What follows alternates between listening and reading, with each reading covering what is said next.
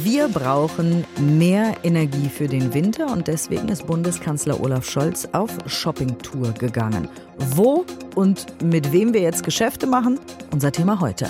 Deutschlandfunk Nova. Kurz und heute mit Diane Hielscher. Bundeskanzler Scholz war am Wochenende ja auf großer Shoppingtour und zwar in Saudi-Arabien, Katar und den Vereinigten Arabischen Emiraten, um Ersatz zu finden für die Energielieferungen aus Russland. Zumindest teilweise hat das geklappt. Die Bundesregierung hat jetzt einen neuen Lieferanten für Flüssiggas klargemacht und wir wollen darüber sprechen mit Julian Cooper aus den Deutschlandfunk Nova Nachrichten. War das jetzt ein großer Wurf nach dem Motto, hey, Gassorgen sind überhaupt kein Thema mehr oder war das eher so ein erster Schritt?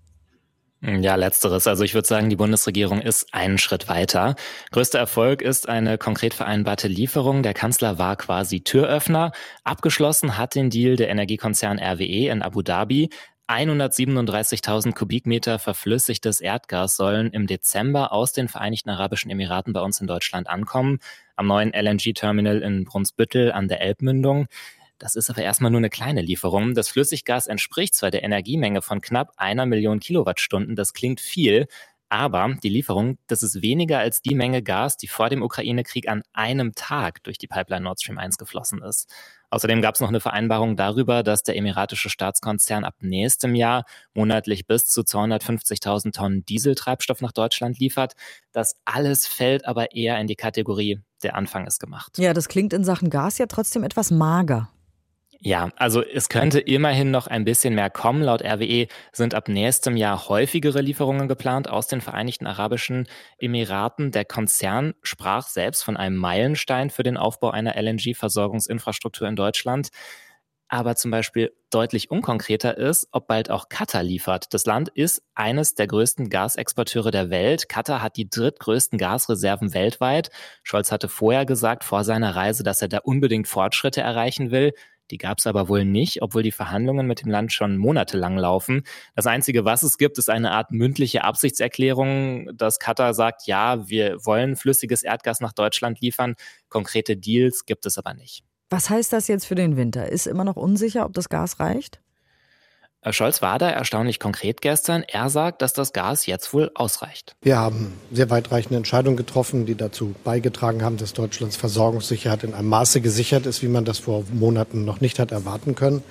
Wir können jetzt sagen, wir kommen wohl durch diesen Winter aber eben nicht nur durch diese Reise, sondern auch, weil Flüssiggasterminals an den norddeutschen Küsten im Bau sind und wegen mehr Möglichkeiten, Gas zum Beispiel aus den Niederlanden und Norwegen zu importieren. Auf jeden Fall ist für Kanzler Scholz klar, dass er einen Fehler nicht wiederholen will. Deutschland soll sich nicht mehr von einem Gaslieferanten wie Russland abhängig machen. Deswegen also der Besuch in gleich drei Golfstaaten. Wo wir aber wieder bei dem nächsten Problem sind, in diesen Golfstaaten spielen ja Menschenrechte keine große Rolle. Wie ist Scholz damit umgegangen? Der Kanzler sagt zumindest selbst, dass er bei seinen Besuchen in Saudi-Arabien, den Vereinigten Arabischen Emiraten und in Katar auch unbequeme Themen angesprochen hat. Wir haben alle Fragen besprochen, die sich um Fragen von Bürger- und Menschenrechten drehen. Das äh, gehört sich so. Allerdings muss man auch ganz klar sagen, Scholz hat sich zum Beispiel mit dem saudischen Kronprinzen getroffen. Der soll hinter dem Mord an einem Journalisten stecken und Scholz macht trotzdem Geschäfte mit ihm.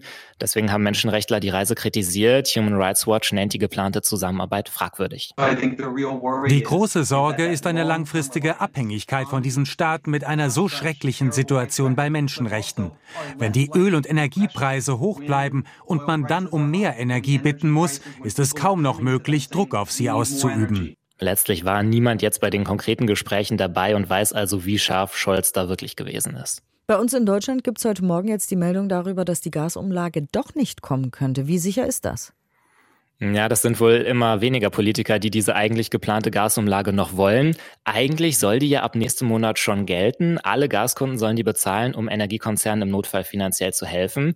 Nach Finanzminister Lindner von der FDP ist jetzt auch SPD-Chef Klingbeil dagegen. Er hat angekündigt, dass es eine Entscheidung noch diese Woche geben soll, ob jetzt die Gasumlage kommt oder nicht.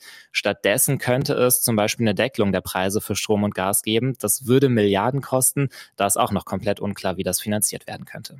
In Sachen Gasumlage könnte es also sein, dass die jetzt doch nicht kommt. Was aber bald kommt, ist flüssiges Erdgas aus den Vereinigten Arabischen Emiraten. Julian Cooper aus den Deutschlandfunk Nova Nachrichten hat jetzt die Hintergründe zu der Energieeinkaufreise von Kanzler Scholz. Deutschlandfunk Nova. Kurz und heute.